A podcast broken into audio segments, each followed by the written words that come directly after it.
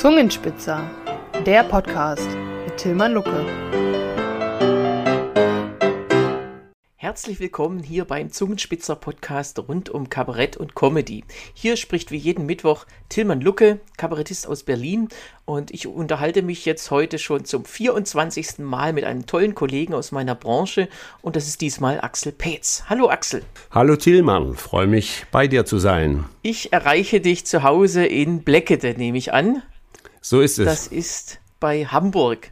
Naja, ein sehr großer Großraum. Sagen wir mal eher Lüneburg. Da freuen okay. sich die Lüneburger. Okay, ja. Aber du bist äh, bei dem Herbstfestival Zungenspitzer und Tour warst du einer der am weitesten angereisten Kollegen. Du warst ja ähm, da in Adelsheim auf der Bühne mit Thomas Schreckenberger, den ich zufällig letzte Woche auch schon interviewt habe. Ja, und es war ein schöner Abend. Das war ein sehr schöner Abend, das stimmt. Das hat mir sehr, sehr viel Spaß gemacht.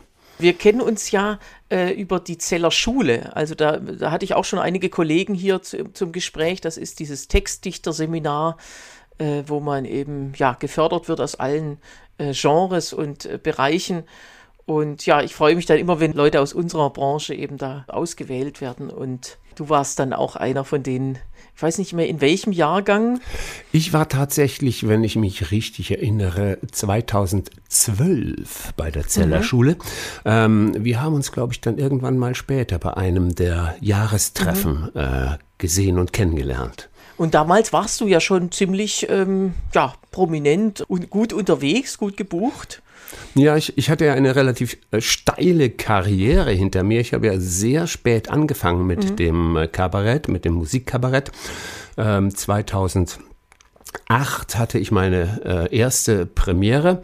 Und 2012 war ich dann schon ganz äh, schön weit gekommen, was natürlich toll war. Ich hatte einige Wettbewerbe gewonnen und äh, offensichtlich ähm, hat das, was ich da gemacht habe, gefallen. Ja, du gehörst ja zu denen, äh, die, äh, wenn man die Homepage aufruft mit den Preisen, die du gewonnen hast, die dann irgendwie, dann, dann bricht der Server zusammen, weil es einfach so viele sind. Ja, so äh, sehr viele mit sehr ulkigen Namen auch. Ja. Es gibt ja skurrile Kabarettpreise. Das ist, glaube ich, die Voraussetzung. Wenn man heute einen Kabarettpreis gründet, dann darf dann nicht einfach Kabarettpreis von der Stadt so und so heißen. Nein, nein, der muss einen ulkigen Namen haben, äh, welch, äh, den zum Beispiel den Bottropper Frechdachs ja. oder den Rostocker Kockenzieher oder die St. Ingberter Pfanne oder.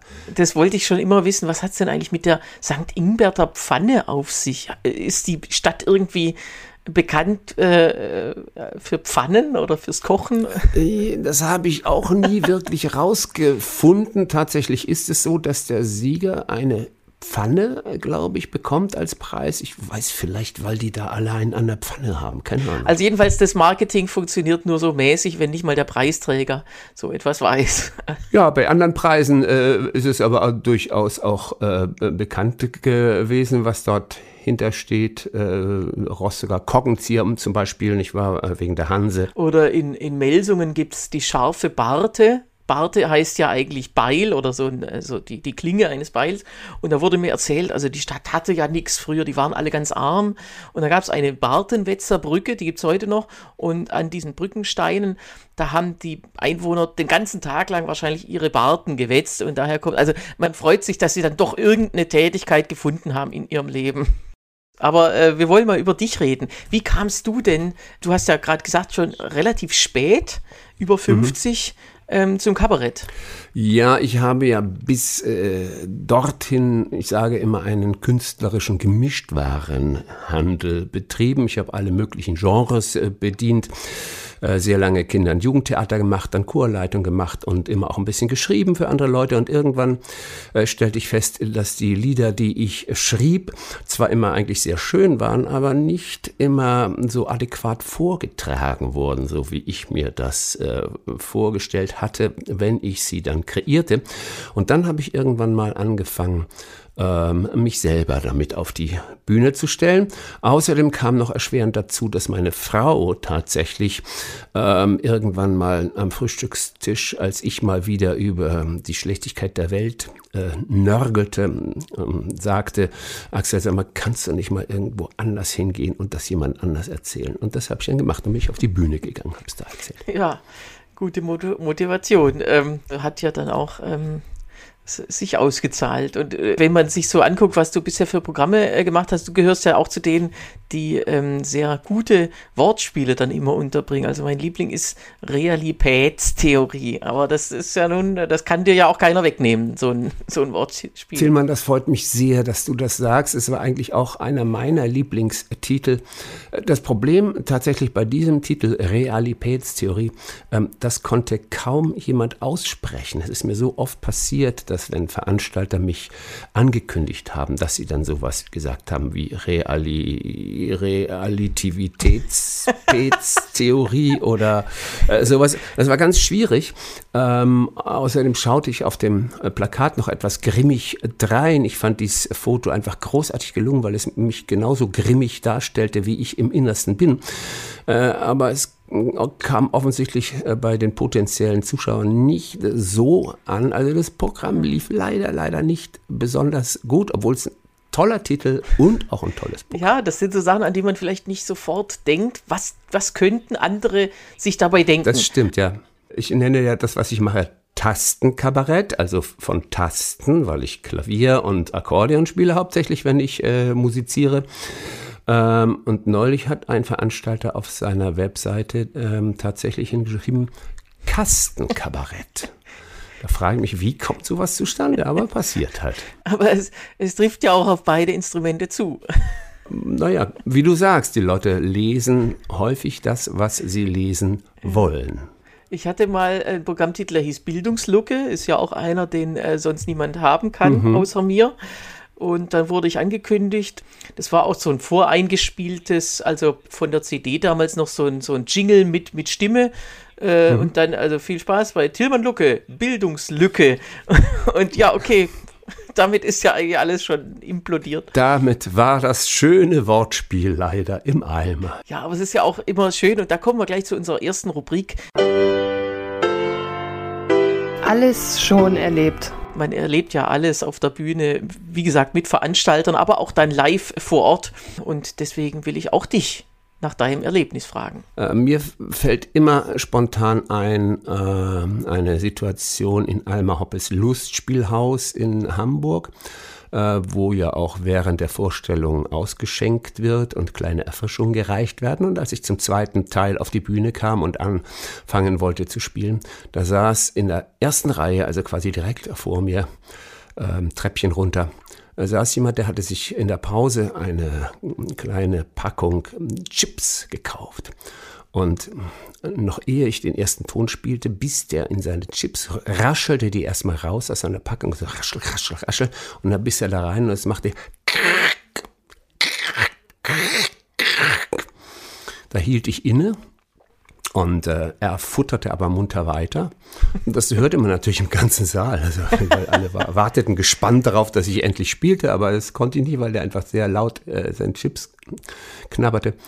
Ich bin dann runter, ich habe ihm einfach die Tüte Chips äh, weggenommen, habe sie mit auf die Bühne genommen und habe sie dann während des zweiten Teils genüsslich selber verzehrt. Dann konnte ich das wenigstens kontrollieren, wann geknabbert wird und wann nicht.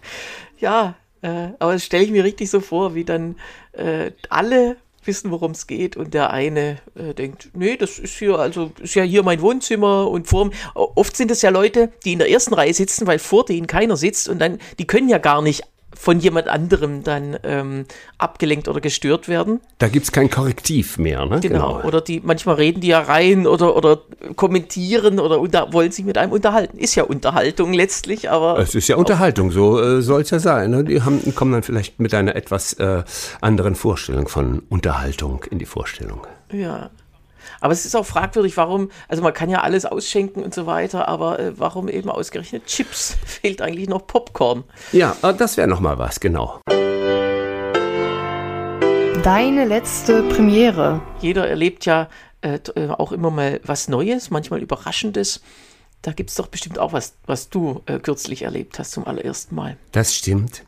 Ich habe mir tatsächlich in diesem Jahr das erste Mal in meinem Leben eine Jahressaisonkarte fürs Schwimmbad gekauft.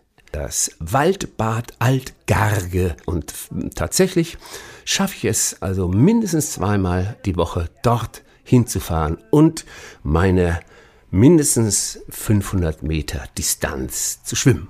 Mit Badekappe wahrscheinlich, oder ist das nicht Pflicht? Das ist dort nicht Pflicht. Ich weiß nicht, wie es in Berlin ist, aber im Waldbad Altgarge ist es wahrscheinlich allein deshalb schon obsolet, weil dort wahrscheinlich derartig viele Tannennadeln immer in das Badewasser plumpsen, ähm, dass eine Badekappe da auch nichts mehr weiter verbessern kann. Ja, in Berlin, ich glaube, äh, in Freibädern, also prügeln, pöbeln ist erlaubt, aber nur mit Badekappe. Zumindest gibt es dann äh, im Schnellgericht, was äh, ja einige Politiker fordern, gibt es dann ein Jahr weniger Haft. Wenn man mit Badekappe gepöbelt hat. Super. ihr Berliner, ihr seid schon ein ulkiges Völkchen. Ja bin auch ein bisschen neidisch, wenn man so, so schön auf dem Land wohnt. Das hat schon seine Vorteile. Aber man ist eben dann auch immer zu jedem Auftritt unterwegs, nicht nur zu denen. Oder gibt es bei dir in der Stadt, gibt es da direkt eine Bühne? Es gibt, also bei mir in der Stadt ist schon mal sehr übertrieben. Ähm, der Ortsteil, in dem ich hier äh, lebe, der hat 199 Einwohner. Ich glaube, seit 14 Tagen sind es 200. Äh, also äh, Stadt kann man so nicht sagen. Es gibt aber tatsächlich eine kleine Bühne hier, ja.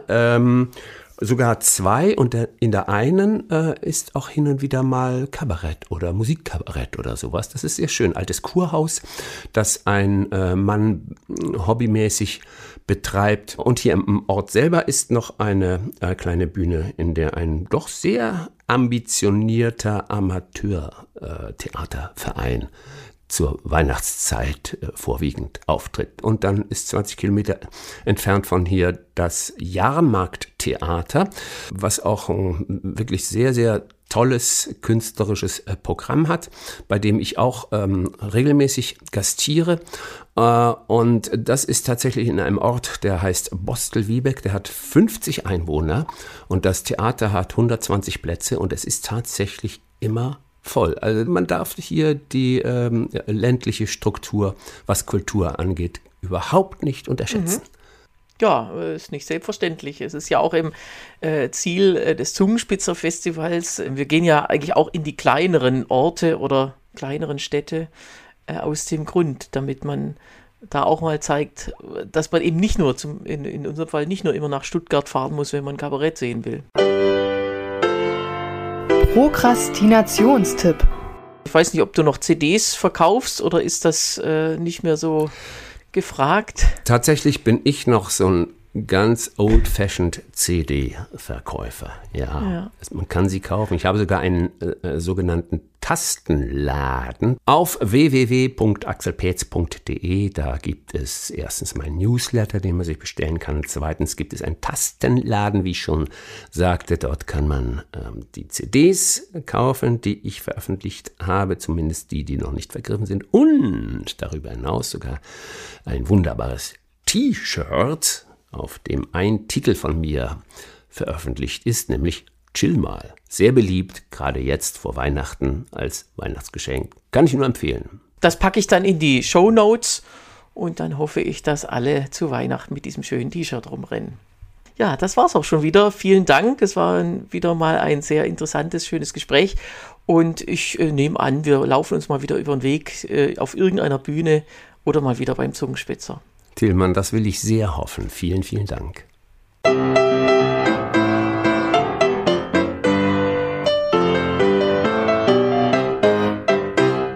Bevor ich diese Folge beende, möchte ich mich aus aktuellem Anlass noch an einen Helden meiner Kindheit und Jugend erinnern.